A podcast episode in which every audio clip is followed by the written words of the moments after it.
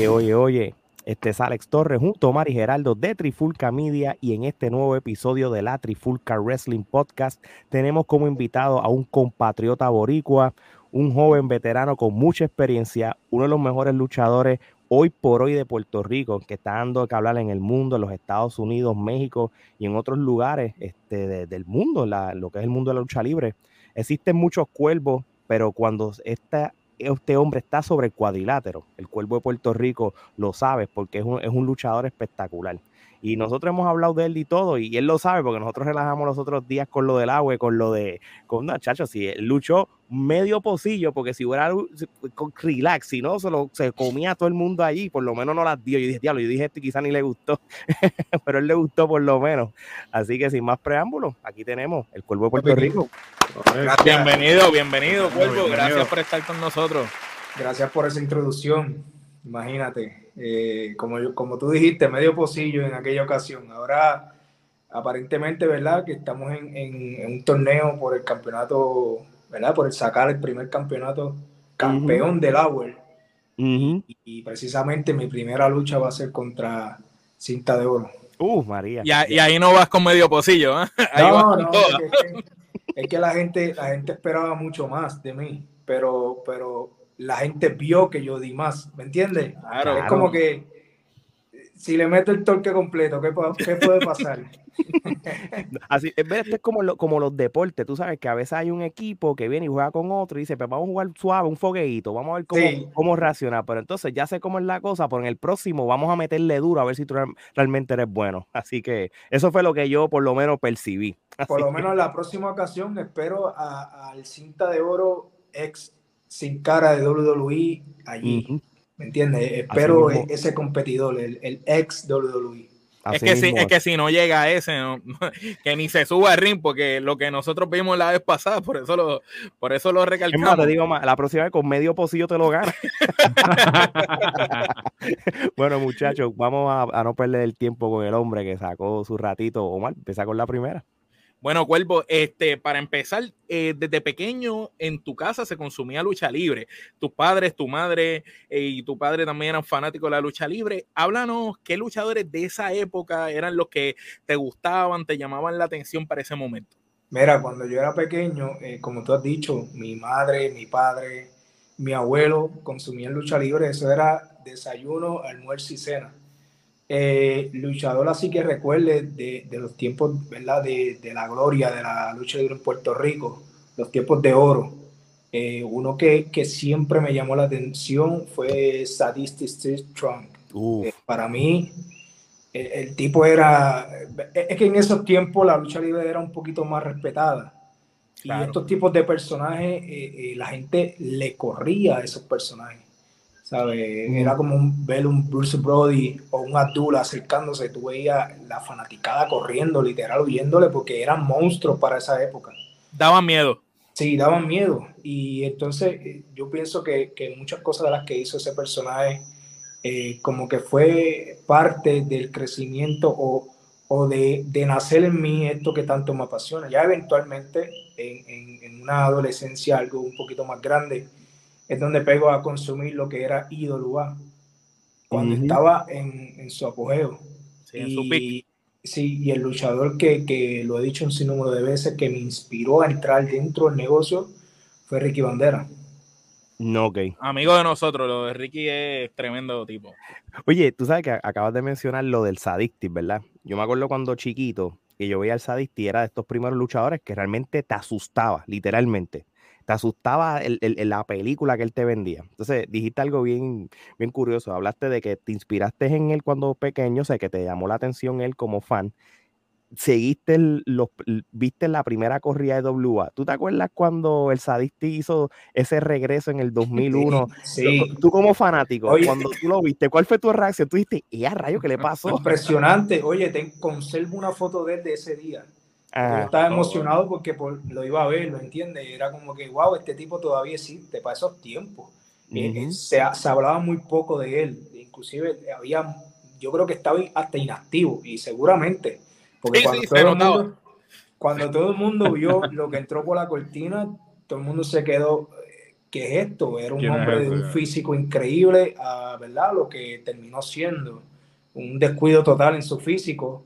No sabemos, ¿verdad? Si, si hay eh, algo detrás de eso, si sea una enfermedad o, ¿verdad? una condición que no sabemos, que nunca se le dio conocimiento al fanático. Pero sí, a pesar de que, wow, estoy viendo a este hombre aquí, no era el hombre de los 80, de los 90, Era como no, no era el hombre que uno recordaba en la memoria. Era simplemente un nombre en ese momento. Era alguien bien reconocido, bien respetado, que estaba haciendo acto de presencia, pero físicamente no estaba el que todo el mundo estaba acostumbrado a ver, comiéndose ring y, luchando con cuantos luchadores eh, extranjeros y locales habían en ese tiempo. Entonces, es cierto, estoy de acuerdo contigo. Gerardo. Eh, en la Pepín entero de Bayamón, estuve presente. la ahí, ahí, Me acuerdo que la gente estaba cantando la canción. y el, es funny porque tuve aparece que hubo un grupo de luchadores que no la había visto. Entonces, cuando él entra, que yo, yo creo que Chiqui Star y los otros que estaban en el ring no lo habían visto. Porque cuando lo vieron dijeron, como que, eres tú. Pero de igual manera uno se lo disfrutó el salto porque yo no me acuerdo haber ido verlo en vivo cuando chiquito porque no me llevaban, pero como quiera pues puedo decir que lo vi, no importa lo que.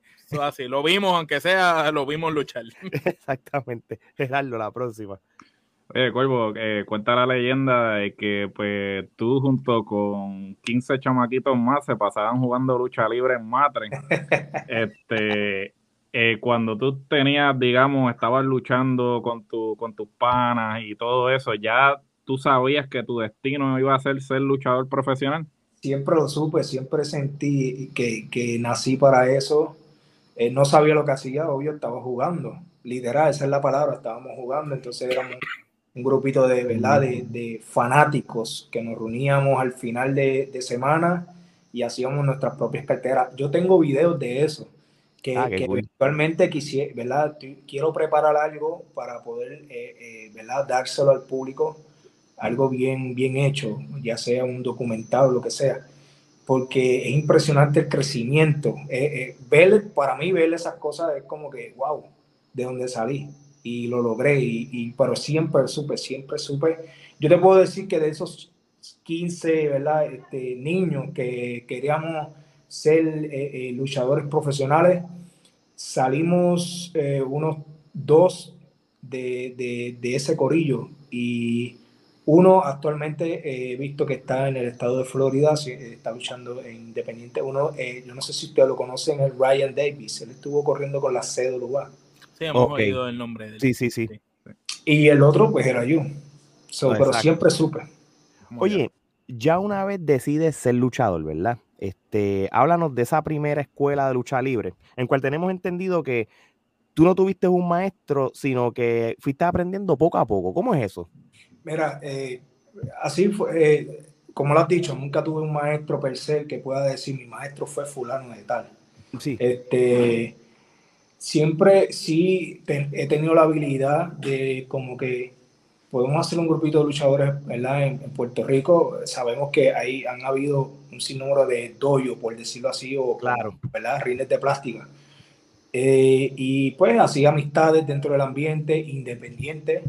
Y, y, mira, vamos a ir a practicarlo y yo pues dale, me apunto. Eh, los mismos maestros éramos nosotros mismos, entonces era como que tal vez uno tenía un conocimiento un poquito más, otro un poquito menos, pero yo era el que, eh, este tipo de personaje que veía lo que hacían y literal lo copiaba a la perfección. Entonces era como que me salía de una, no, no, tenía tan, nunca tuve tanto problema para aprender a hacer, ¿verdad? Lo básico, por decirlo así, para no entrar en tanto, tantos detalles. No, claro. Eh, me hubiera gustado, imagínate, poder decir, oh, mi maestro fue fulano de tal. Ya, eventualmente, ¿verdad? he practicado con gente de mucho nombre en Puerto Rico eh, durante todo Mi, mi carrera. Eh, eh, recuerdo haber practicado con Chicano varias veces y ya sabemos que Chicano pues sí tiene maestro, entonces era como que lo que él consumió me lo pasaba de cierta manera. practiqué con Noel Rodríguez, practiqué con, con, muchos talentos que son de los mejores en Puerto Rico. Pero de tener un maestro per se, no, nunca lo he tenido, ¿sabes? Por eso yo te digo, como te, ¿verdad? te dije al principio, que pienso que nací para esto. Ya eventualmente En el 2018, cuando llego a México, por el periodo de tiempo que estuve allí, eh, mi maestro fue Brad Terry, que es una leyenda mexicana y es un maestro. Eh, él, da maestro, eh, él es maestro en la Arena Naucalpan, en México. Y pues tuve clases, ¿verdad? De lucha libre mexicana con él, como tal. Ese era mi maestro como que en ese periodo de tiempo. Pero durante todo mi, mi, mi crecimiento en cuestión de lucha libre aquí en Puerto Rico, y todo lo demás, nunca tuve a alguien que dijera, este fin de semana vamos a practicar, el otro fin de semana vamos a practicar y así, y seguir, ¿verdad? Eh, puliéndome, como quien dice, en el ring, en base a doyo o práctica. Sí. Eh, todo lo, lo, que he podido pulir a través de todos estos años ha sido en vivo, literal. Ha sido, eh, me toca y vamos a hacer, ¿verdad? Lo mejor que, que, que podamos hacerlo. No, como tú dices, entonces es un don, tú sabes, un don, una habilidad que, que quizás eh, la, misma pasión y eso. Y me imagino de que obviamente ya, ¿cuántos años de carrera tú llevas? Disculpa la pregunta. 16. En estos 16 años de carrera, pues posiblemente al, al, tú ya como profesional y veterano y a otros lugares, pues lo ves como educación continua. Sí. Quizás hay una cosa que quizás una leyenda dice, no, eso tú lo haces, pero mira, muévete un poquito aquí ya, pero ya lo demás lo tienes ya este, pulido, como dicen. Sí. Muy bien, muy bien. Dale, Omar. Eh, continuando, ¿verdad? Con, con, el génesis, ¿verdad? De, de tu carrera, eh, comenzaste en las independientes. Háblanos de esas primeras corridas en las independientes y quizás esas primeras luchas que ya eran en cuadriláteros con otros luchadores y ya no eran con tu corillo de tus panitas. Mira, eh, fue, fue bien curioso porque cuando comienzo, de, ¿verdad? De pasar de, de matre a ya un ring, nunca había pisado un ring, eso no tenía el conocimiento era cero. Todo lo que había hecho había, lo había hecho en madre. Cuando hago ese primer paso, eh, fue eh, por un compañero de, de, ese corillito de 15 que se conectó con alguien de, del área de Cataño, Puerto Rico, y ellos hacían, eh, había un grupito de luchadores independientes que entre ellos mismos hacían un serrucho para poder alquilar un ring. Oh, wow. Ellos mismos con su deseo de, poder practicar y eso. Y lo hacían en los residenciales de Cataño y Guaynabo. Entonces eh, nos invitaron eh, una vez al, ¿verdad? Nuestra primera vez fue en el residencial de Amelia, en Cataño. Sí. Está entre Guaynabo y Cataño. y yo, te, vuelvo y te repito, cero conocimiento de lo que era el ring. So, me tocó, ¿verdad? Hacer mi parte y lo hice bien, natural, entonces como que así fue abriéndome puertas y, haciendo más amistad en, algo que me apasionaba, ¿sabes? Ahí ya, ya no existían los matres, ya empezaba a hacer amistades en lo que era el circuito independiente, ir conociendo el circuito independiente. Trabajé para una compañía, ¿verdad? Que, que estaba en, en, esos tiempos, eh, se llamaba AWC, en donde allí, de allí salió Silent Andrew, eh, Ryan Davis, hubieron varios talentos que salieron de allí, que, que, en el circuito independiente fueron sonando en ese tiempo. Eh, yo eventualmente del circuito independiente donde conozco a Noel Rodríguez y Noel Rodríguez, eh, estando en IWA, tiene a, de los Bushwhackers, Luke, está haciendo una división que se llama String Combat Division. Y él decide, ¿verdad? Le deja saber a Noel Rodríguez, oye, me consígueme talento nuevo, que sean caras nuevas para yo poder trabajar este proyecto. Y Noel Rodríguez rápidamente pensó en mí. Fui uno de los escogidos y entré, ¿verdad? Este, a, lo que fue la división del String Combat Division de la IWA. Eh, anterior a eso, anterior a esa decisión, ya había, ya había tenido un tryout como de unos 5 eh, o 6 minutos fue en la boli, lo que era la boli Levitán, que ya eso... No, la cancha de boli aquella. y ya esa cancha no, no, está accesible para la lucha libre. Y recuerdo que llegué, precisamente llegué con, con el personaje que les le mencioné, Ryan Davis. Él, él tenía el tryout. Y cuando estábamos allí, el, ¿verdad? a todo luchador se le, se le recomienda que siempre ande con su gimmick aunque vaya a luchar o, no vaya a luchar. aunque vayas de fanático, Aunque vaya de fanático. Eh, todo luchador tiene que andar con su gimmick. Y precisamente llegamos allí, lo fui a acompañar, él tenía su tryout y minutos después me dice, ¿tienes tu maleta? Y yo le dije sí, y me dijo, vístete que vas contra mí. So, su tryout era conmigo. Es una cosa, ¿verdad? sí, como que tú no... No, no, a la misma vez era el tryout de él y a la misma vez la, la, exposición para ti, para que la gente te viera. Entonces, lo, lo más, eh, eh, ¿verdad? Lo más interesante de todo esto es que hacemos una lucha sin tener mucho conocimiento de lo que era la grandes ligas. Sabio Vega estaba atento y aún así yo eh, me llevo la victoria y Sabio Vega me menciona estas palabras que nunca las he olvidado, que menos es más. ¿Por qué? La lucha eran de 5 o 6 minutos, entonces yo estaba frustrado porque no pude haber hecho nada, literal, ¿sabes?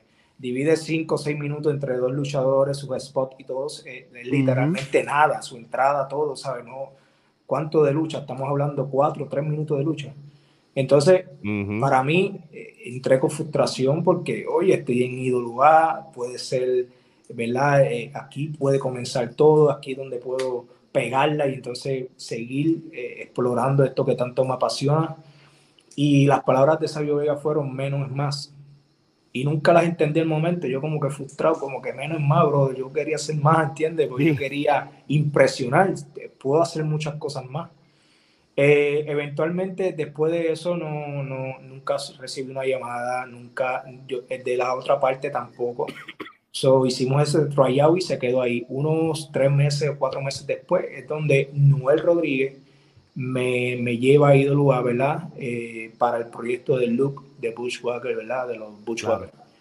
Y ahí es donde comienzo mi... mi, mi toda tu, jornada, tu jornada. Esa, todo, todo, lo que corrí en Idolua, siendo el primer campeón del Stream Combat Division, donde me lanzo de 30, a 32 pies de altura. Como, el, como olvidar en, en, el tope de, de, de, esas barras arriba y que nadie para esa época se había tirado de un lugar tan alto aquí en Oye, Puerto Rico. Busca, búscalo, búscalo. Yo creo que no, no ha habido alguien no, que, mano. que sí se han tirado de altura, pero es como me dijo Miguel Pérez en esa noche. Me dijo, mi hermano, tú no te tiraste una plancha, tú te tiraste una acrobacia, ¿entiendes? La, la diferencia es la plancha cualquiera. Entonces, eso fue polémica porque eh, eh, yo era un talento nuevo. Yo decía en esa noche, yo decía, wow, aquí está Ricky Bandera contra, si no me equivoco, era contra Dennis. Si no me equivoco, será la luz. sí, sí, que eso era cuando estaban dándole a Dennis para arriba, recuerdo. Sí, ese fue el décimo aniversario de la IWA, si no me equivoco era Ricky Bandera contra Dennis. Ricky, Ricky no había venido a Puerto Rico hace muchos años. So, yo sabía, ¿verdad? El, el auge y... Y los ojos que iban a estar ahí, ¿verdad? La masa de fanáticos que podía traer y yo dije, esta es mi oportunidad. Hoy tengo que lucirme y fue donde dije, voy a hacer un finish splash desde allá arriba, olvídate, para afuera del ring, no para dentro del ring, para afuera del ring eso, eso fue impresionante. Yo recuerdo que cuando eso salió, todo el mundo en las redes pegó a hablar de eso. Mira, este hombre está loco, se tiró de allá arriba. Y ahí es donde el más extremo, que, que la misma gente. El más extremo, sí, todo, todo eso, eh, lo, ¿verdad? El, nombre del más extremo fue el fanático el que me lo puso. O sea, yo, yo llegué como el cuervo, simplemente. Y, y el fanático, después de oírle eso, fue donde me puso el más extremo. Inclusive, por el lado, por el lado, por verlo ahora, ¿verdad? Con más madurez, por el lado negativo, hasta el mismo fanático pegó a crear, este, como yo digo, este bochinche de caserío. Y era que para ese tiempo, eh, si tú veías un luchador aéreo haciendo ese tipo de movida, era Star Roger.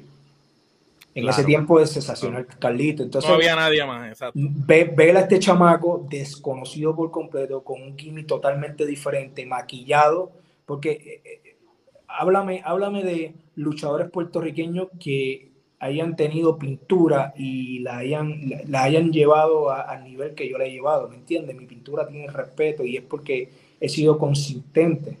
Entonces, cuando tú ves un luchador eh, pintado hoy en día, ya tú sabes de dónde viene, ¿me entiendes? De una manera u otra inspiro, ¿verdad? Vamos a decirlo así.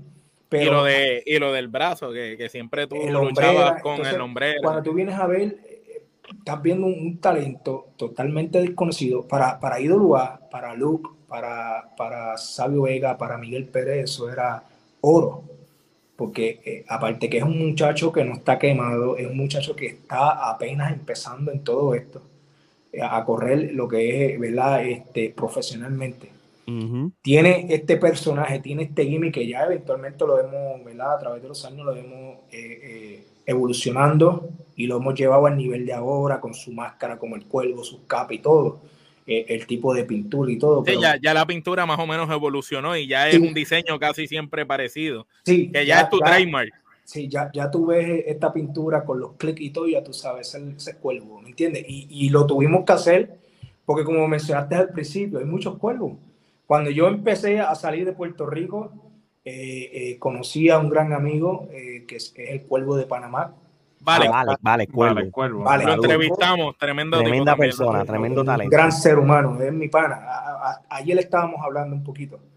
Y entonces eh, está el cuervo de México, ¿verdad? De la cesta, que todo el mundo conoce su trayectoria. Eh, en, Colombia, en Colombia, hay en Colombia, hay otro, sí. Entonces era como que, ¿sabes? ¿Cómo hacemos? Primero, hay que hacer que el maquillaje nadie lo olvide. Como al principio yo me maquillaba de muchas maneras, realmente era según mi ánimo. Yo llegaba a las canchas y íbamos a pam, pam, pam y me maquillaba. Eh, un día Carlos Colón me pide, en Dolor si me pide que me aconseja, ¿verdad? Un, consejo, como es? Una crítica constructiva. Claro. De que me maquille con los dientes de lado porque lo vio y le, le agradó. Y como que el fanático también como que siempre me compró el, hecho de maquillarme como los dientes. sí, que le, que le, llamaba la atención eso. Sí, hoy, no me lo hice, tengo la boca cerrada, hoy no me lo hice, pero eh, me hice aquí al frente. Y entonces es donde decido entonces, pues, vamos a darle a la gente, al fanático, este maquillaje que puedan identificar de uno y puedan saber de quién es. Y ahí es donde pensamos, empezamos a maquillarnos de lado eh, con, con, la, con el, la boca de lado y entonces ya todos los detalles de arriba y eso siempre pues cambiaban uno que otro para que no fuera todo el tiempo lo mismo. Y es donde pego el maquillaje ¿verdad? de la boca de lado. Eh, y pues la cara, mitad, la mitad de la cara pintada. Y así he seguido evolucionando. Ahora, ahora con el nuevo maquillaje del, 2021 para acá, eh, es que me hago los clips, como si fuera una grapa con sangre, así, ¿me entiendes? Me hago igual la boca de lado, pero le cambio este diseño arriba. Y ha sido así, ¿sabes? Ya la gente respeta mucho lo que es mi maquillaje, admiran y, es algo que me he identificado por todos estos años. No, y, se, de verdad, de verdad que sí, porque tú, tú dijiste algo bien curioso y, y tú mismo reconoces, mira, empezaste a ver que en otros países pues, hay otros luchadores que, tienen el nombre de Cuervo. Y yo creo que la lucha libre mundial mm, para no solamente para alguien que se, que se llame Cuervo, para otros tipos de, de, vamos a llamarle gimmicks, tienen ya diferentes, pero cada uno trae a la mesa algo diferente. O sea, que no es que tú te copiaste de aquel, aquel se copió de ti, no, no. Todo el mundo tiene algo este, que, que lo apela a, hacer tú mismo, como en el caso tuyo. Porque, no, y, mencionó a Vale Cuervo y Vale Cuervo y él son totalmente distintos. Exacto, y hemos visto cuervos, ¿verdad? Que se llaman cuervos y literalmente es el personaje de, la película, ¿verdad? Ah, sí, de Crown, de Crown. como Sting, como hizo Sting en los 90. Exacto, es como que... Eh, eh, le he tratado de dar a la gente mucho más de esto. Inclusive, la película nunca la he visto. No tiene, mi personaje no tiene que ver absolutamente nada con... Exacto. Nada, nada, nada. mi, eh, mi, nombre nació con este corrillo de 15 personas que eh, me decían, brother, tú haces tanta acrobacia, brincas y todo. Yo nunca he, practicado gimnasia ni nada, ¿sabes? Ah, bueno, en los tiempos de antes, ahora me cuido un poquito más. Claro, sí, sí. sí, sí si me traen un sin cara a los WWE, le, le voy a meter todo el sí, Entonces, Acuérdense, gente, que no, el medio pocillo no va. Sí, sí, pero ahora pues uno se cuida más, ¿me entiendes? Ya uno pues, tiene más conocimiento, a veces no es necesario las movidas en ese evento, sino en este evento. Entonces uno le va buscando la, la lógica a la lucha libre. Este, y los muchachos me ponen el cuervo. Entonces, ¿por qué maquillado? Yo quería traer un personaje a la lucha libre y si yo fuese, yo decía, si yo fuese a ser luchador, yo no, yo no, no puedo traer aquí en Puerto Rico una máscara, porque la máscara como que después de, vamos a decir, de un invader, la máscara o un supermédico de esos tiempos, la máscara no ha sido respetada en Puerto Rico. No, no es como una cultura en México que el luchador enmascarado es sumamente respetado y la incógnita de saber de quién está debajo de esa máscara es muy interesante. Aquí no. Aquí tal vez salgo con una máscara y la gente no, no reacciona. a, lo mejor pasas desapercibido. No, sí, normal, ¿sabes? Una máscara se ve bufiar, pero no es una máscara que, que ¿sabes? oye, mencióname un personaje en Puerto Rico enmascarado que sea alguien bien reconocido en estos tiempos. No, no, no lo hay. después, del Invader, el Invader 1-3, el Supermédico 1. El Supermédico, pum, pam, ahí murió. Y ya. El, el problema de las máscaras es que copian también, porque como tú bien dijiste, tú eres el cuervo, pero no estás inspirado en la película. Yo creo que todas las máscaras que se han utilizado luego de esas máscaras icónicas eh, han sido copias porque pues hay ciertos luchadores que se inspiran en la máscara de Kane, se inspiraron en la máscara de Slipknot y así o, sucesivamente. O superhéroes. Entonces, no tienen su propia identidad y yo creo que la gente pues los asocia a esos personajes y por eso es que no crean ese, eh, eh, ese, vínculo. Ese auge, ese vínculo. ¿no? Definitivamente. Entonces ahí donde yo digo, cuervo, diablo, maquillado sería algo, yo, yo siempre, yo siempre he tenido el arte en mis manos de poder dibujar, hacer arte, maquillar, todo eso. So, yo decía, vamos, ¿verdad? Vamos a intentarlo. Y es donde comencé en, circuito independiente. Recuerdo me maquillaba toda la cara. Entonces, como te dije, era según el mood. Hoy podía ver un triángulo aquí, acá otra cosa. Según el mood, ya eventualmente pues seguimos evolucionando. Entonces, cuando entro a WWE, que hago el brinco de ídolo a WWE, es donde eh, Chicano eh, me trajo, ¿verdad? Eh, me trajo el consejo de por qué no te maquillas mitad de la cara. Porque a pesar de que estés mostrando un poco la cara, la gente no puede tener una... No puede idea de quién tú eres. sí, una, definir exactamente cómo es tu cara, ¿verdad? Y entonces ya, pues, ¿qué, qué diablo? Los tatuajes me chotean. Entonces estoy por ahí eh, estoy en cualquier lugar, ¿verdad? En mi vida cotidiana y, me encontré a alguien que me conoció por el tatuaje del cuello o por el caminar. Me ha pasado, yo he estado en el cine con mi familia y se me ha acercado familia y me han dicho, permiso, usted es el cuervo y yo como que... ¿cómo? Sí, sí, me reconociste. estoy, con gorra, estoy, ¿me entiendes? Camuflajeado, como uno dice. Sí, sí, fuera de gimmick y, y cómo me conoció y me dice, no, mi hijo me conoció porque te vio caminando y yo como que... ¿Cómo? Hablaste de cuando llegaste con Chicano, ¿verdad? Y los fugitivos, que fue con, eh, con, con, Nietzsche, Links, eh, que llegas a WWC. ¿Cómo fue ese cambio de, de salir de IWA, eh, que era una empresa súper caliente, importante, y pasar entonces a Capitol a WWC, que era la empresa, que es la empresa más longeva en Puerto Rico? Fue, este fue ¿verdad? Muchos dentro del negocio es que eh, el ambiente de la lucha en Puerto Rico es totalmente difícil, es un poquito tóxico, por decirlo así. Eh, si aquel sale de tal empresa y brinca para esta, ah, no, eh, ahí, respeto, ¿me entiendes? Pero si uno lo hacía, era como que, ah, el canguro. ¿Te acuerdas la palabra canguro? Sí, claro, sí, sí. Sin embargo, la gente, no sabe, la gente no sabe que, por decirlo así, este canguro tenía un recién nacido en ese entonces. Y ídolo A a mí no me daba ni para pagar Pampers. ¿Me entiendes? Sí, no, no te entiendo. Esto yo nunca lo he dicho. Esto nunca lo he dicho. Pero es una realidad. Eres posición nada más. Entonces, ¿para qué yo quiero Telemundo? ¿Para qué yo quiero estar entre gente que yo vi desde chiquito y admiraba? Si la realidad del asunto es que cuando yo terminaba de hacer lo que tanto me apasiona, yo no tenía dinero para comprarle pamper y leche a mi hijo. Y estabas arriesgando tu vida, porque aún así hacías un montón de acrobacias en las luchas. Y entonces, eh, eh, eh, ya los muchachos, cada cual tenía, ¿verdad? Sus disgustos, ya fuera la paga, fuera las historias, fuera lo que sea.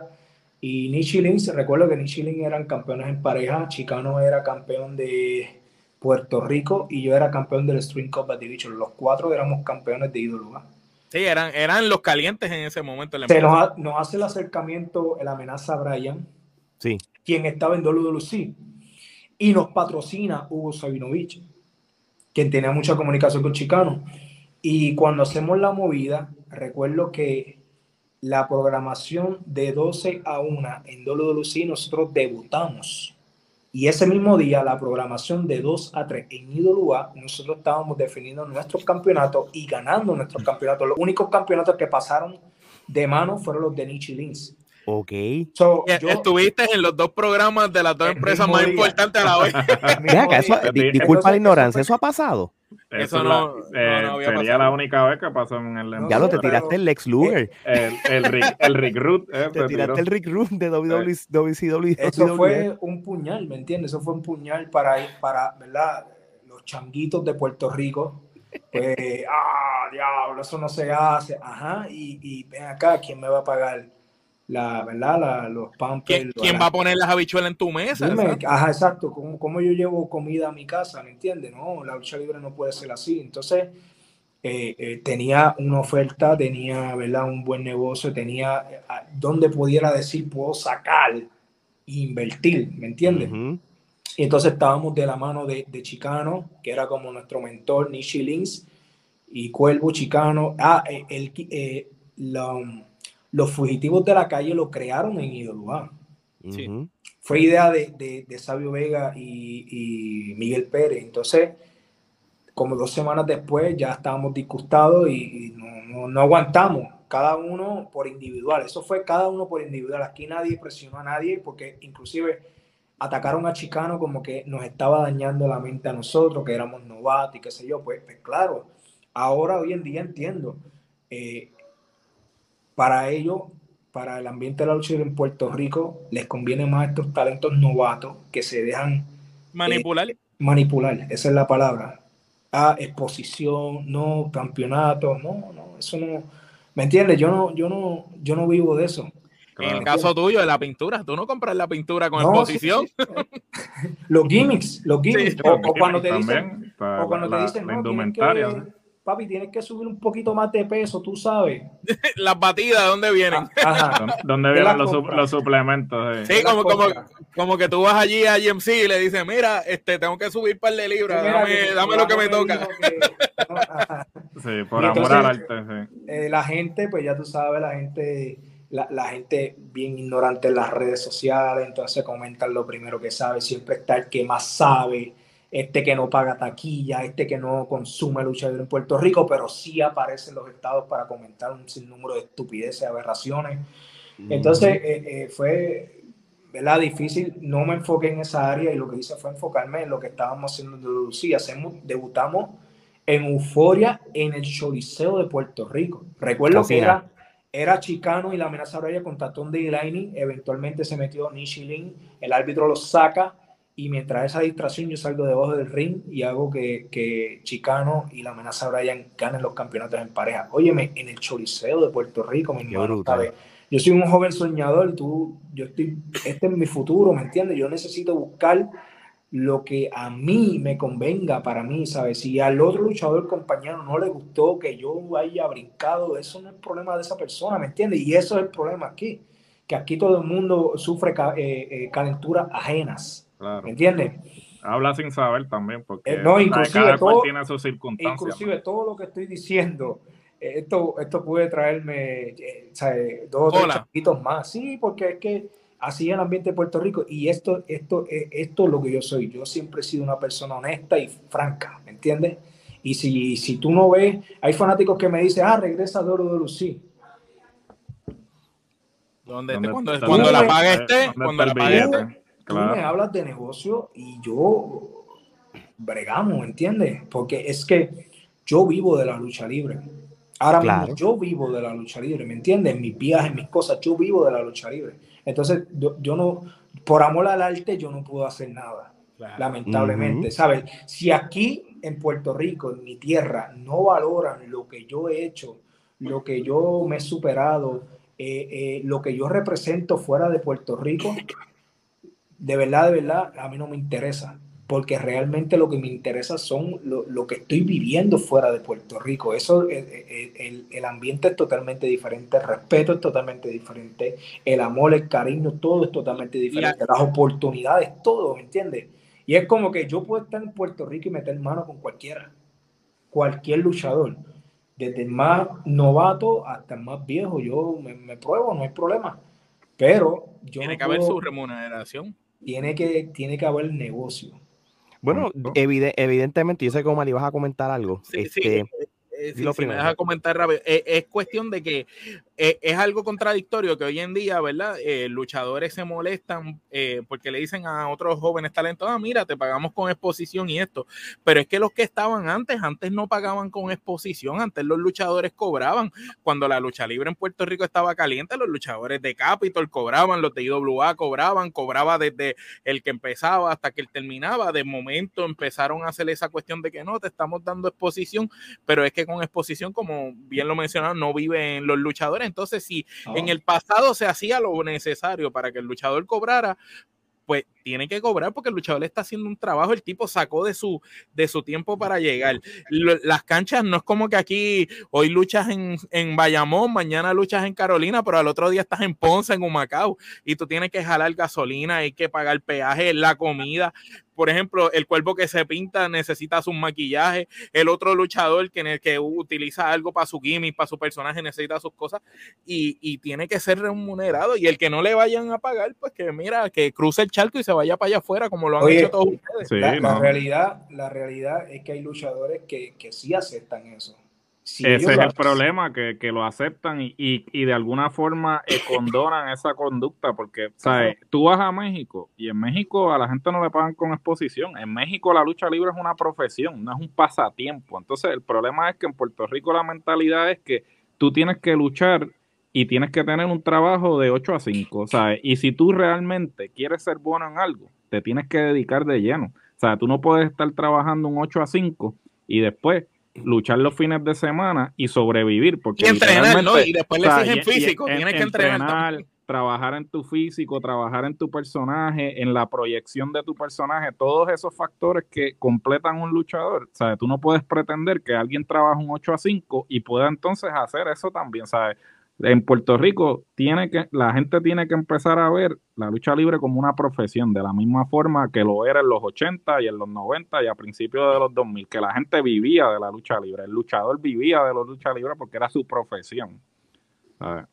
Y, y, lo, y lo otro también, que, y yo, yo entiendo que, que, es el caso que te está pasando a ti y un sinnúmero de luchadores en esta era, en estos últimos dos o tres años. Y el luchador puertorriqueño que quiera vivir full que la lucha libre sea su profesión full y, lamentablemente por muchas razones, sea el huracán que pasó, los terremotos, la pandemia y todas esas cosas, y lamentablemente no hay un income para que te estén pagando full por su luchador, ya, mucha gente está brincando el charco y lo has hecho tú, tú, tú estás en Texas, la Florida o en diferentes lugares y, para, para poder vivir de esta profesión, ¿verdad? Eh, eh, ¿O me equivoco? No, es que es así, es así. Por eso te digo, en, base, cuando el fanático viene y me comenta o me escribe, ah, te quiero ver aquí, te quiero ver acá, sí, está bien, yo quisiera también. Que aparezca, yo quisiera. El, que aparezca el cheque y, yo quisiera, de que tu, tuvieras las canchas llenas y de que, y que, por, y que hubiera algo que Lincoln haga que el luchador se quede aquí. Mira, yo te voy, yo te, mira, vamos, vamos a hablar claro. Seguro. Eh, cuando yo salgo de WWE, eh, yo llevaba años años aguantando de que yo hubiera un cheque cinco meses después del otro, así, ¿entiendes? Un aniversario, ¿sabes? Todo ahí aguantando, aguantando, aguantando. Eh, vamos a ponerlo así, si WWC me paga lo que me debe, imagínate WWC poniendo, ¿verdad? En una cartera estelar en en cualquier evento de ellos, eh, Bellito Calderón versus el Cuervo de Puerto Rico. ¿Tú me estás entendiendo? Sí, claro. Pero, eh, como te dije, algunos luchadores van a aceptar, y más los novatos, aceptan lo que sea, pues, porque el sueño, si quieren salir eh, en televisión, sí, les juegan con la psicología, les juegan con la psicología, ah, la exposición, no, porque te estamos dando esto, lo otro, lo otro. Cuando pasen los años, todos esos luchadores van a entender lo que yo entendí años después. Yo tuve siete años, siete años estancado en WWC. Y, y con todo eso que estuviste estancado allí, tú hiciste un montón de cosas, porque... A huevo. a cojones, como dicen. A huevo. Porque recordamos cuando estuviste de, pareja con Mike Mendoza de Juventud Extrema y prácticamente Fashion, Mendoza y tú se utilizaron los tres para subir entre los tres. O sea, como que, como que nadie me va a ayudar para el carajo. Vente tú, vente tú y vamos a subir. Mi generación, que hay uno un poquito más primero y hay otro después. Por ejemplo, está Irán Tú, está y está Star Roger. Después estoy yo, está, yo no sé, ¿me entiendes? Está Nichilins, después está Fashion, porque cuando yo estaba como campeón junior completo de WLC, Fashion era el, árbitro. El, el árbitro, ¿Me están entendiendo? Entonces, cuando Fashion era el árbitro de WLC, y Scorpio, Erika Scorpio, me acuerdo de las luchas que daba contigo, que se mataban. Mike Mendoza era enigma en el circuito independiente con, la careta. So, por eso te digo, en mi generación hay unos después y hay unos antes. Okay, Pero mi generación tuvo que tomar esa antorcha huevo, ¿me entiendes? Aquí nadie pasó, los, los, veteranos no pasaron la antorcha, no les importó. Hay veteranos que se retiraron con un conocimiento increíble que ninguno de nosotros todavía tenemos porque esas personas decidieron retirarse por su ego, por su gloria y así se quedó. Otros murieron. Son los pocos que quedan veteranos tienen que darse la oportunidad de pasar su conocimiento, porque es que ¿dónde va a terminar la lucha libre? ¿Me entiendes? ¿Dónde va a terminar? So, nosotros, mi generación, cogimos la antorcha a huevo y nos creamos entre nosotros mismos, como tú dijiste. Tú, tú, eh, fuiste responsable de que Mendoza despuntara, porque primero hacen pareja, después el ángulo ese cuando rompen como pareja, las luchas extremas que ustedes tuvieron, que todas estuvieron buenas y las que tuvieron en pareja. Eso fue, eso era clásico tras clásico. De hecho, eran a veces eran hasta la lucha estelar, recuerdo yo, porque la, lucha estelar que era por el campeonato la, ponían, la ponían antes para, para que ustedes fueran la última, porque si no la gente se iba. Y sin extranjeros, ¿sabes? No habían extranjeros en esa noche. No pueden decir, no, la canchita está chévere porque hay extranjeros. No, no habían extranjeros. Lo que había era dedicación y había psicología, ¿me entiendes? Le estábamos dando al fanático lo que ellos querían. Pero esto es lo malo, el ambiente de la lucha libre en Puerto Rico es así, ¿me entiendes? Es como que eh, eh, cuando tienes ahí lo que necesita, se les ocurren unas ideas y matan eso. Porque separar a Mike Mendoza de Cuervo, eso fue una, estupidez. No, Dimos unas luchas espectaculares. Todas eran buenas. Sí. Y yo puedo decir que yo creo que, que Mike Mendoza será mi archienemigo por el resto de mi vida, ¿me entiendes? Y yo sé que si nos trepamos de nuevo en un ring, vamos a partir el ring, el encanto.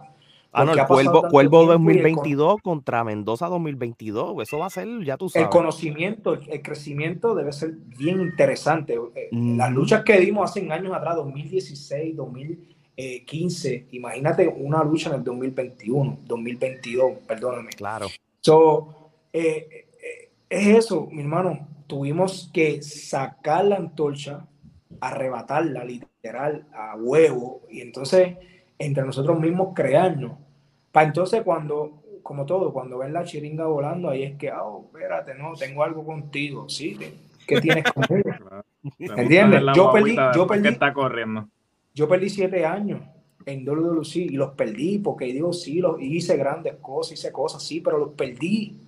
Porque yo vine a salir en el 2018 al extranjero y todo lo que yo aprendí en el extranjero ¿Me entiendes? Todo lo en menos tiempo, en menos tiempo. En menos tiempo. Es como que, ¿por qué, ¿por qué mantienen ignorantes a los talentos que sí prometen ser eh, eh, eh, mundiales, ser, ser talentos a nivel mundial bien reconocido y representar nuestra bandera? Tú sabes que yo pienso que es el miedo de que ustedes se vayan y hagan como Ricky porque lo mismo le pasó a Ricky en su momento. Lo, tenían, lo mantenían aguantado hasta que se fue para México y se hizo en México. Entonces es el miedo de que, de que se fueron, hagan su carrera y no vuelvan para atrás. Pero sin embargo, e, es, algo estúpido porque cuando ese luchador que, es nato de Puerto Rico se va al extranjero, se hace en el mundo y vira para donde ti, lo que te trae es, unas luchas espectaculares como lo hizo Forfisti cuando viró, como lo hizo Ricky, como lo estás haciendo tú ahora. Entonces, cuando ustedes viran, traen una fanaticada que dice, ah, diatre, este es el que está rompiéndola allá afuera, vamos a seguirlo acá y, crean que los fanáticos vayan, pero como aquí todo se queda, ya tú sabes, la vieja escuela y la mentalidad de antes, pues. Es como tú dijiste, mencionaste a uno, Mecha Wolf. Oye, yo vi a Mecha Wolf en un mismo camerino esperando su oportunidad sentado Y todo el mundo ignorándolo, todo el mundo le pasaba por el lado y lo ignoraban.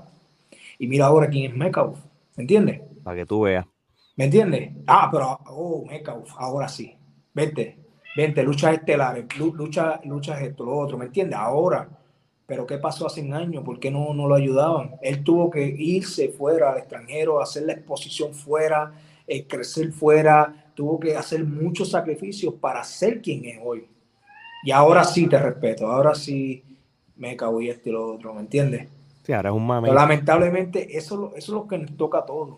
Eso es lo que nos toca a todos. Todo, o, sea, o, tomamos la decisión temprana y usamos de ejemplo un Ricky Bandera que, que se fue de Puerto Rico hace muchos años atrás y, y, se quedó en México y mira quién es Ricky ahora mismo en México literalmente es un dios de la lucha y, Y como quiera, cuando viene a Puerto Rico, la gente lo compra. Como quiera, ¿entiendes? Pero lo tuvo que hacer, lo tuvo que hacer Meca, y lo hemos hecho un sinnúmero de luchadores de mi generación, hemos tenido que salir al extranjero.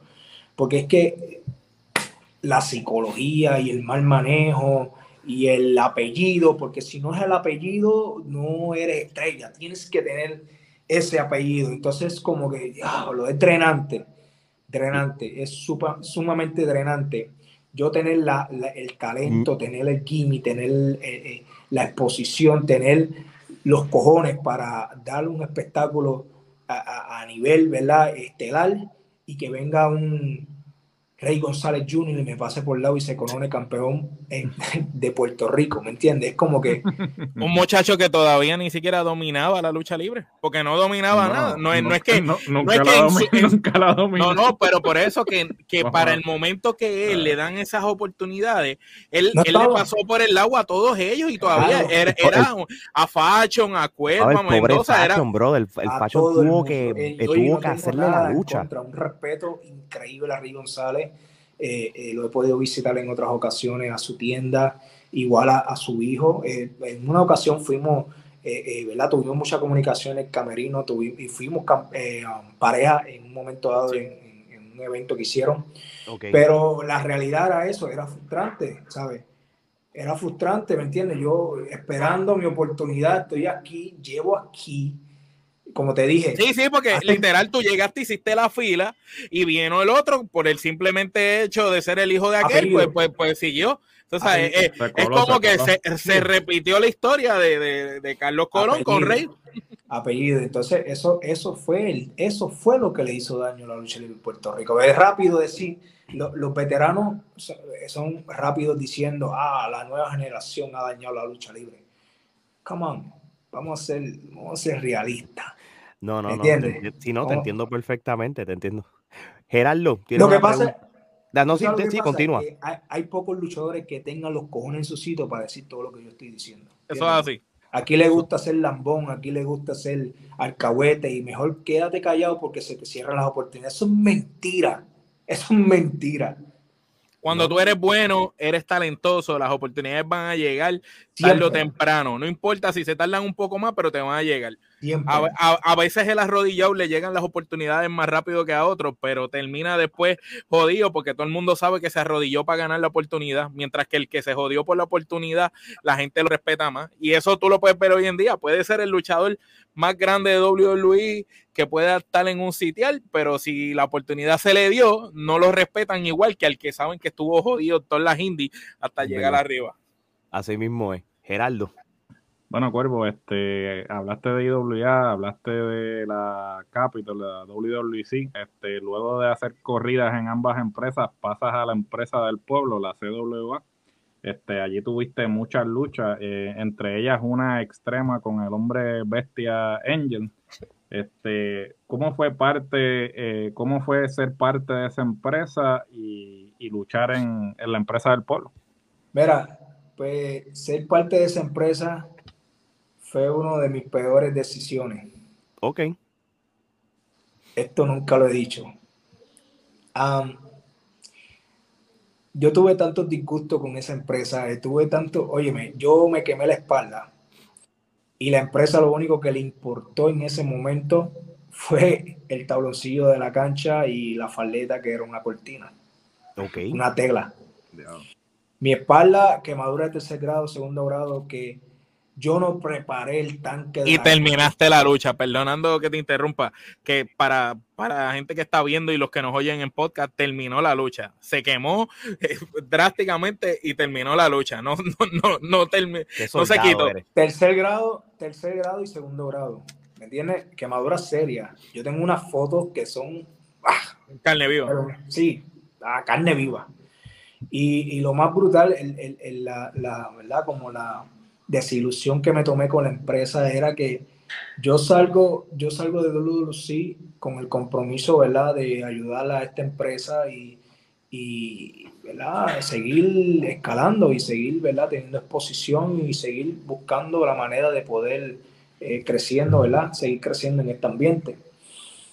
Eh, todo lo que hice, lo hice con respeto, con amor al arte, con, con, ¿verdad? con el profesionalismo y ver, eh, ver que me quemara la espalda y no recibir, solamente recibir una visita de uno de la mesa que fue simplemente para pedirme todo el papeleo de mis cosas, lo que me había hecho en el hospital y todo eso, porque y supuestamente ellos tenían un, un seguro. Seguro, ok. Ese seguro, seguro que nunca existió, porque Al día de hoy todavía nunca apareció el seguro. ah, la única respuesta meses después fue, no, no, no lo aprobaron. Más nada. Oh, wow. Coño. So, Y Fue por, la un, y única por una visita. negligencia que no fue ni tuya. fue la, la única visita y durante ese periodo de recuperación yo no, yo no recibí ni llamada ni visitas de, de, de, de- ¿me entiendes? Del equipo, de alguien en donde yo estoy sacrificando mi cuerpo, en donde yo esperaba más de ellos. Claro. ¿Me entiendes? Sí, sí. So, es como que me recupero. eh, estoy ya, todavía tenía un poquito la cicatriz sanando y se, me, y se me da la oportunidad de ir a Panamá y me fui a luchar a Panamá, sí. Tuve una corrida en Panamá en, en una semana. eh, tuve dos luchas, pero estuve en, en radio, estuve en periódicos, tuve como unos cinco periódicos diferentes de Panamá. Tengo, tengo guardado la, la, ¿verdad? la, la información, la etiqueta. Eh, estuve en programas radiales, estuve, oye, recogí todo Panamá, ¿verdad? Y hice dos luchas allí en Panamá. Me gané el respeto del fanático, de que siempre han estado como que, ah, cuando Ujú. regresa el cuervo, cuando regresa el cuervo, siempre están comentando. Hice buenas amistades también en Panamá. Después en Panamá yo me entero que habían hecho ya CWA, ah, me entero igual que, que el fanático. CWA anuncia la segunda lucha reglas extremas. Ok. Con Angel, ¿verdad? Era con Angel también. sea, revancha. Se encojonaron por lo que pasó, que, vuelvo y repito, yo no fui el que eché la puta gasolina dentro de- del envase ese, ¿entiendes? O- So- se supone que ustedes lo que usan es como, como benzina, Benzina. ¿eh? Lo, lo de prender los barbecues. Benzina, benzina. Sí. Y le, imagínate gas. gasolina. Eh, que-. Eso yo, eso yo lo sé, eso yo lo sé. Pero yo, yo no. ¿Y cuándo tú te diste cuenta? Cuando destapaste el de esto fue cuando, cuando la peste y tú, y tú, ¡eh, a diablo! ¿qué es esto?" Esto no es benzina, esto no es benzina. Entonces, ya estamos ahí. Sí, Yo- sí. Y la gente. papi, yo no, no me voy a echar para atrás, entonces era o lo hago o no lo hago, no había, ¿sabes? E- Ellos quisieron, es que quisieron limpiar todo el reguero y el bache y el error con que Cuervo tiene la culpa. ¿Qué? Entonces, Sí, no, embargo, porque recuerdo yo ese revolú para los efectos de, de la gente y en las redes, lo que daban a demostrar era como que tú llevaste gasolina a esa lucha cuando tú mismo Eso no fuiste ni el que preparaste eso. Tú eso fue el sabes. staff. ¿Tú te imaginas yo llevando gasolina? a- Para joderte tú mismo, tú sabes que no tiene ¿Qué sentido. trajiste? Hacho, traje gasolina porque me quiero quemar la Yo tengo unas ganas de, yo tengo unas ganas de tener cu- tres grados de, de- y Quiero estoy sentir. loco por ir para el hospital hoy. Es absurdo, ¿me entiendes? Entonces, como que la CWA nunca me defendió. Como, como, como, ¿verdad? Como marca, nunca, nunca me defendió. Dejó que el fanático, dejó que hasta luchadores, luchadores, por eso es lo que te digo, hasta luchadores que uno, que vengan uno, abrazan a uno, beso y cuervo y papá, pa, estaban hasta, ah, como uno dice, haciendo leña del, de- del árbol Del árbol caído, hablando sin tener el conocimiento. Yo no llevé los putos taques a la cancha, fue el staff. So, yo simplemente, yo sigo instrucciones. ¿Dónde están los, eh, los, tanques? Uno está aquí y el otro está acá. Ok. Y cuadro todo, ¿verdad? Lo que vaya a suceder. Sí, sí, sí. sí. So, en el momento que destapo, yo digo esto, Y Angel, Angel tampoco sabía nada, ¿verdad? Ni Angel, no, no, Angel no sabía. ¿Me entiendes? Entonces, lo más, lo, lo más que me molesta es que aparte que no tuve ese apoyo de la compañía como tiene que ser con sus talentos, estoy en Panamá y me entero, como todo fanático, lucha de reglas extremas 2 y para colmo, en el flyer ponen fuego y extintor. Ah, y sin tú sin haberte llamado de cortesía, mira, que tú crees si damos la segunda lucha al garete. después de quemaduras de, de segundo y tercer grado, sí, vamos a poner fuego otra vez, porque pues el, sentido común nos dice que después que ah, hubo quemaduras, vamos, a volver a, poner por El, lado, el, ambiente de lucha libre es un, ambiente morboso. Por el lado positivo a, a esa noticia negativa, le sacaron mucho. ¿Por qué? Porque fuimos tema por una, dos, tres semanas. E, ese fue el tema de la lucha libre. Cuervo se quemó, Cuervo, Cuervo, y Angel tiraron una lucha. Sí, se, se, mataron en el ring, como decía. Yo cogí un trimmer, yo cogí un trimmer y le pegué un trimmer a Angel, ¿me entiendes? ¿Sabes? Eh, tratamos de hacer cosas que no se habían visto en Puerto Rico. Angel es un luchador que no le tiene miedo a nada, eso está comprobado. ¿Me entiendes? Yo creo que yo tengo más temor a lo que él le puede tener a algo, ¿me entiendes? Sí, como, como, que tú vienes con una idea, como que, ¿qué te parece si usamos un no, en la bulla? Ah, dale, dale para No le importa, no le importa su cuerpo, es la real. El hombre, oye, recuerdo que William Pina eh, días antes hizo como un live y comentó, la lucha de la noche va a ser Angel y Cuervo. Yo conozco a estos muchachos y son de los que dan el 100% en el ring. Estos dos juntos en un cuadrilátero va a ser un desastre. Entonces se da esa lucha y, como te dije, estoy en Panamá y me entero por las redes. Entonces eso me creó tanta molestia, porque ya, ¿sabes? Ya hay tanto disgusto, tanta desilusión y mi hermano, ustedes como compañía, como marca, no pueden comunicarse con el personal. Claro. Eh, ¿Verdad? Eh, tan siquiera decirme cómo sigues de la espalda, mi hermano te sientes bien, tú sabes. Nada, nada, gastos médicos, todo, todo lo, que tuve que comprar, todo eso fue de mi bolsillo, no fue ese lugar que, que me ayudó a comprar algo. Porque vuelvo y te repito, el, el, ¿cómo fue que te mencioné ahorita? El, el plan, el plan, el, el, seguro. El seguro, sí, el seguro del, del, del seguro nunca apareció. El seguro que seguramente nunca existió. Nunca, nunca lo tuvieron. Entonces era como que, sí, sí, está bien. ¿Qué pasa? Hago regreso a, la lucha libre, ¿verdad? Regreso de Panamá, regreso a CWA y hago esa lucha. Con todo el disgusto del mundo, tuve diálogos con, eh, con, ¿verdad? con el que era dueño en ese entonces, no sé si todavía lo es, que era Robert Díaz. Y, y, y, le dejé saber un poquito el disgusto y qué sé yo, y pero eso habla, eso habla mucho de ti como, como talento, que a pesar de tú estar disgustado con la empresa, tú eres un trabajador, que, que si tú tienes una encomienda, tú la vas a terminar. Tú terminas el trabajo aunque no estés de acuerdo con... Cuando me fui de Lucy, yo lo dejé saber. Esta es mi última fecha. Y cumplí. Fui abajo y me fui. Cuando me fui de ese lugar, lo mismo. Siempre yo he sido así. ¿Me entiendes? Yo te cumplo pero no vuelvo a pisar la, la marca, ¿me entiendes? So, eh, bueno, nunca digas nunca. Eh, eventualmente, pues yo regreso, hago esa lucha y lo único que nos dijeron fue, por favor, no prendan fuego. Y es como que absurdo porque todavía es la hora que siguen diciéndome no prendan fuego como si fuera mi culpa. Sí, y como si tú tuvieras eso en la mente, sí, qué bueno, voy a prender fuego. me, voy a volver a, quemar. me quiero quemar la otra parte que no me queme. Sí, como que. Pero sin embargo, en tu flyer tú pones extintor y fuego. Para la gente, porque lo que tú mencionaste, el morbo, para traer el, clickbait, Entonces, como, eh, o sea, me subí a ring con molestia, pero hice mi trabajo. Ustedes lo vieron, yo creo que fue de, de, la lucha donde me, ¿verdad? me quemé la espalda a esa lucha, para mí fue un luchón de siete paricones, una lucha, eh, hay gente que hace luchas al alcohol, pero la lucha no tiene, ay, como este no tiene razón de ser, no tiene, sí, entonces lo que nosotros hicimos en el ring fue arte, literal, en todas las palabras, en todos los sentidos, desde principio a fin, con la lógica, y cada spot, cada cosa tenía algún porqué. Y la gente se lo disfrutó. Y el que estuvo allí presente vio que cuando era uno, dos y tres, la gente brincó de sus asientos y eso era una locura. Eso fue en, en Dorado, recuerdo. No, ok.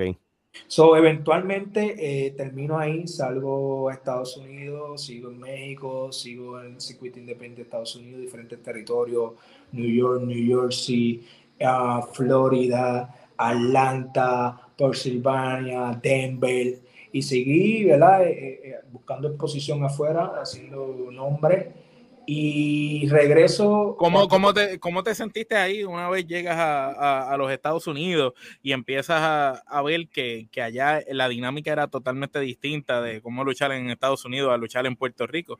Porque tú tenías la experiencia de Puerto Rico y ver que allá era como que la cosa diferente, había más trabajo, era, había más empresas.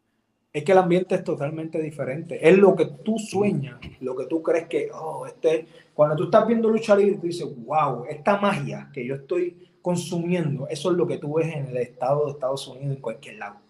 Fuera de Puerto Rico, eso es lo que tú ves.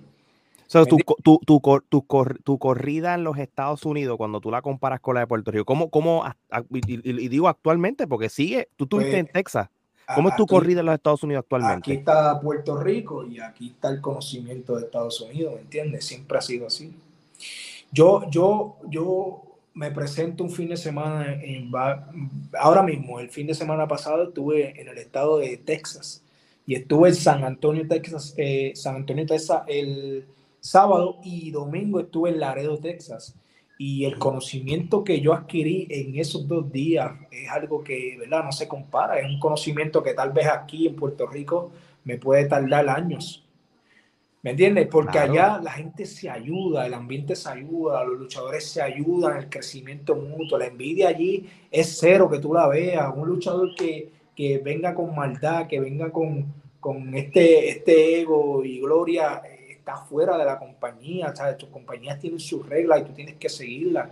Eh, los luchadores no se lastiman, hacen arte, se protegen, se cuidan, eh, cada cual tiene su espacio. Inclusive, esto es algo que yo he criticado siempre cuando tú miras en un momento dado, no ahora porque WWE está saliendo de todos los luchadores, pero en un momento dado, WWE, todo su roster, main event, eran luchadores de Ring of Honor, todos. Y eso te da a entender a ti que uno, cada uno se ayudó a llegar ahí. En Puerto Rico tú no vas a ver eso en ningún lado, porque aquí el luchador puertorriqueño, si ve que tú progresas allá, te quieren ver bien, pero no mejor que ellos. Entonces, rápido buscan la manera de meterte la pierna. Hablan con el promotor por acá, o si no hacen el mecanismo de ahora hoy en día, se pagan pasajes, se pagan todo para que le den la oportunidad. ¿Qué es lo que hace eso? Me afecta a mí que vivo de esto, porque quiero luchar por esto, porque tengo un promotor que tiene un compromiso, un negocio conmigo, pero cuando ve que cinco cabrones se pagan todo y van de gratis, pues el promotor dice, Nacho, yo me economizo lo que puedo gastar en este luchador poniendo a estos cabrones que gratis. Claro, después, después son esos mismos cinco cabrones que dicen representando a Puerto Rico. ¿Me entiendes? te, estoy, diciendo, te estoy diciendo, te estoy diciendo que si hay algo que le molesta al ambiente de la lucha libre en Puerto Rico de Cuervo es que yo no tengo filtro. ¿Me entiendes? Lo, que piensa lo vas a soltar. Papi, papi, yo no, yo no obro para mal. El mal no se paga con mal. Pero si yo te voy a decir una realidad, yo no te la voy a tapar por lambonería o, o porque yo quiero, o porque tal vez mañana puedo tener la exposición que quería o qué sé yo. Si, si en Puerto Rico, vuelvo y te repito, si en Puerto Rico no me quieren dar el reconocimiento, el respeto que yo me dan afuera, con eso conmigo no hay problema. Bueno, y, te digo más. en su propia tierra, como dicen. Sí, e, e, y, e, eso, eso es verdad. Nosotros mismos como, como plataforma nos, hemos dado cuenta que lamentable, obviamente hay muchas plataformas de lucha libre y hay unas en Puerto Rico que todo el mundo se conoce y, entre ellos mismos se ayudan y, quizás a los que somos nuevos, ya vamos para casi tres años, nosotros no somos profetas de nuestra tierra. Nosotros hemos tenido éxito en lo que es Latinoamérica y otros países. Puerto Rico ahora y eso, pero es difícil, no nos las dan por, fíjate, es cómico porque de la, por las mismas razones que a ti te ha pasado en, lo de la lucha libre, con los mismos puertorriqueños no ha pasado con los puertorriqueños, pero con la plataforma. no, me identifico mucho, mucho con, con las cosas que tú hablas y los muchachos sí, A, nosotros no nos las dan porque no somos lambones, no estamos lambiendo ojos a empresas. Nosotros somos de los que vimos, por ejemplo, a nosotros nadie nos dijo nada de la web. Nosotros vimos el evento, lo pagamos el pay-per-view, pagamos el pay-per-view, lo vimos y cuando lo vimos analizamos el evento completo y hablamos nuestra opinión de las luchas. Las luchas y los momentos que fueron malos los dijimos y lo que fue bueno fue bueno y lo, de, y lo decimos. Y no es que le tenemos ninguna mala voluntad a la lucha de aquí. Al contrario, queremos que mejore y se ponga bien, que a veces tiramos nuestras críticas constructivas para que hagan efecto. Y a veces este, les molesta cuando la gente dice las realidades, como tú también lo haces, que dice lo que piensa. Y yo prefiero que, como nosotros decimos, es mejor que nosotros seamos sinceros y seamos nosotros mismos, a que nosotros estemos haciendo algo por quedar bien con X o Y. Por, tener, por tener miles de views más o tener más followers, vamos entonces a, a lamber y no, y no atrever y no atrever a opinar como no, porque acuérdate, no, eh, hay, hay, dos maneras de, de, opinar, la correcta y la incorrecta. Y tú lo dijiste ahorita. ¿Tú te acuerdas cuando tú dices los fanáticos que no pagan y opinan? Yo vivo en los Estados Unidos, pero yo pagué, el, pagamos el pay-per-view, pues me da derecho a opinar porque yo pagué. Claro. No, no, es que, no es que por las redes me dejé llevar y dije, no, no, no, no, olvídate de esto. Yo pagué, nos sentamos, lo vimos, el evento lucha por lucha y, por lo analizamos. Y, y, por opinar. nos gustaron cosas que lo dijimos. Incluso comentamos algo que al final no tuvo sentido haber hecho todo el grupo de Mendoza, ponerlo arriba, todo el evento, para al final que pasara lo que pasó. Es como si le, tú sabes, todo el momento lo subiste y al final le diste un, tiro. Mm. porque Tú sabes, y son críticas constructiva, ese es sin mal. Y las cosas que estuvieron buenas, los muchachos se robaron el show. Ahí en ese evento todas las luchas fueron buenas, no hubo lucha mala. Que eso hay que, cabe destacarlo. Y, hay que decirlo. Nosotros lo que queremos es que la lucha libre en Puerto Rico mejore, pero que a la misma vez cambien, porque a veces dicen, no, vamos a hacer cosas nuevas y, y qué sé yo, pero, pero repiten ángulos y cosas que ya la gente está cansada de ver, tú sabes. Sí. mismo, Gerardo. No evoluciona, no evoluciona. Sí, no evoluciona. Y ese es el, ahí, esa es la palabra clave que tú acabas de decir. Una de, las cosas que, una de las cosas que al principio, ¿verdad? De, ahora, al final de año, tuve problemas es que yo estaba, yo estaba eh, eh, apoyando la marca Other, sí, tenía una fecha, y a la misma vez estaba con Lauer. Entonces la gente, la gente, el fanático, que está acostumbrado a, las migajas de lo que le dan aquí en Puerto Rico. Piensa, pegan a decir como que, ah, se está quemando, o los mismos del ambiente, ah, se está quemando, está aquí, está allá. Oye, mi hermano, cuando tú sales al extranjero, como tú creas exposición, es aquí, allá, aquí, acá, aquí, y no pasa nada. y no solo eso, sino que con quienes luchaste, con cinta de oro en la web y en el otro lado luchaste con Alberto, tú sabes. Estás luchando con dos de los mejores mexicanos y luchadores latinos del mundo. Entonces yo vengo para acá, primero, yo no tengo un contrato exclusivo con nadie. Ok. son cosas que a veces el fanático desconoce. Si yo tuviera un contrato exclusivo, tú no me vas a ver en ningún lado. Pero para yo tener un contrato exclusivo, yo necesito saber que en ese mes tú me vas a dar lo que yo me estoy buscando en estas empresas. en, el, en, el, mes completo sueldo. claro, ahí hay un, un, contrato exclusivo y con otros acuerdos y entonces no pasa nada. Ahí sí, firmo de una. Pero lamentablemente, pues no es así. ¿Verdad? Pues yo tengo la oportunidad de ser aparte de ser honesto, y creo que por, el reconocimiento de mi talento y el respeto que me tienen ambas empresas, pues ambas estuvieron claros en que no soy contrato exclusivo y que voy a trabajar esta fecha y esta fecha. Yo trabajo con agenda. Claro. Tú, es rara la vez que tú vas a ver un luchador con agenda. ¿Me entiendes? Yo trabajo con agenda y tú me dices, Cuervo, tengo esta fecha que tú crees, dame un break. Chequeo, un pan, ok, estoy disponible. Si yo no estoy disponible en esa fecha o véngase que al otro día estoy en otro estado más lejos, pues ahí hay que hacer o hacemos un trato en donde tú me tienes que volar la misma noche para el otro lado con el otro promotor y todo eso, ¿me entiendes? Ahora mismo, si, si llegase a hacer eh, el evento de, de yo viajaba el mismo día de Texas, viajaba el mismo día para Puerto Rico para luchar con cinta de oro en Lawel.